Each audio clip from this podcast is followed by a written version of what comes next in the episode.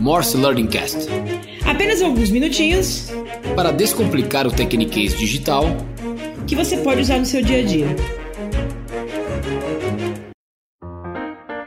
Olá, aqui quem fala é João Carvalho, sou fundador e CEO da Hands e também do Morse. Para quem acompanha, essa semana o Jeff Bezos anunciou que não mais vai ser o CEO da Amazon. E eu queria aproveitar para falar sobre um conceito do mundo digital muito utilizado principalmente em e-commerce e marketplace, que é o long tail. O long tail foi criado pelo Chris Anderson, que inclusive escreveu um livro sobre isso, que se chama Long Tail, que em português seria a cauda longa. Esse conceito é facilmente explicado se a gente for comparar uma loja física com uma loja online. Já que a gente está falando da Amazon, e não sei se vocês sabem, mas a Amazon começou como uma livraria online, ou seja, focado na venda apenas de livros, eu vou pegar o conceito se a gente tivesse aqui uma livraria no mundo offline. Se você for abrir uma loja no mundo offline, você tem uma questão de espaço. Então você vai ter que escolher quais produtos que você vai vender, porque você não consegue colocar todos os produtos à exposição e nem estocar todos esses produtos que acontece é que você vai acabar optando pelos best-sellers, ou seja, os livros que mais vendem.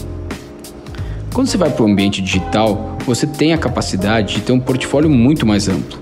Se você ainda tiver um marketplace onde você não necessariamente precisa estocar esses produtos, você pode basicamente ter todos os títulos disponíveis no mundo. É aí que entra o conceito e a diferença do long tail quando você começa a comparar o mundo online com o mundo digital. Imagina que você está vendo então um gráfico de vendas, onde você está analisando o volume de vendas por cada título. Do lado esquerdo, você vai ter as colunas dos best-sellers, ou seja, a primeira coluna vai ser o livro que mais vende na sua livraria. A segunda coluna, o que vende um pouco menos e por aí vai. Você vai sair de colunas que representam ali milhões ou centenas de milhares de unidades, até indo para a direita, onde você vai chegar em títulos que vendem muito pouco. E quando eu digo muito pouco, são dezenas ou às vezes apenas algumas unidades.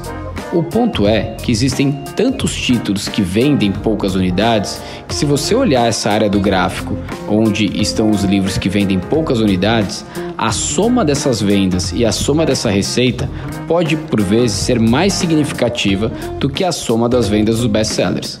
Só que isso só é viável no mundo digital, onde, como eu falei, você não tem restrição de espaço.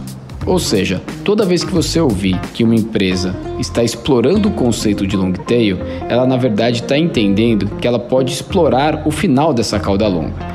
Ou seja, se você estiver vendendo produtos, você vai entender que você vai trabalhar com um portfólio muito mais amplo com menos quantidade. Ou se você estiver prestando um serviço, você pode dizer também que você vai atingir clientes pequenos e que têm maior quantidade, por exemplo, PMS.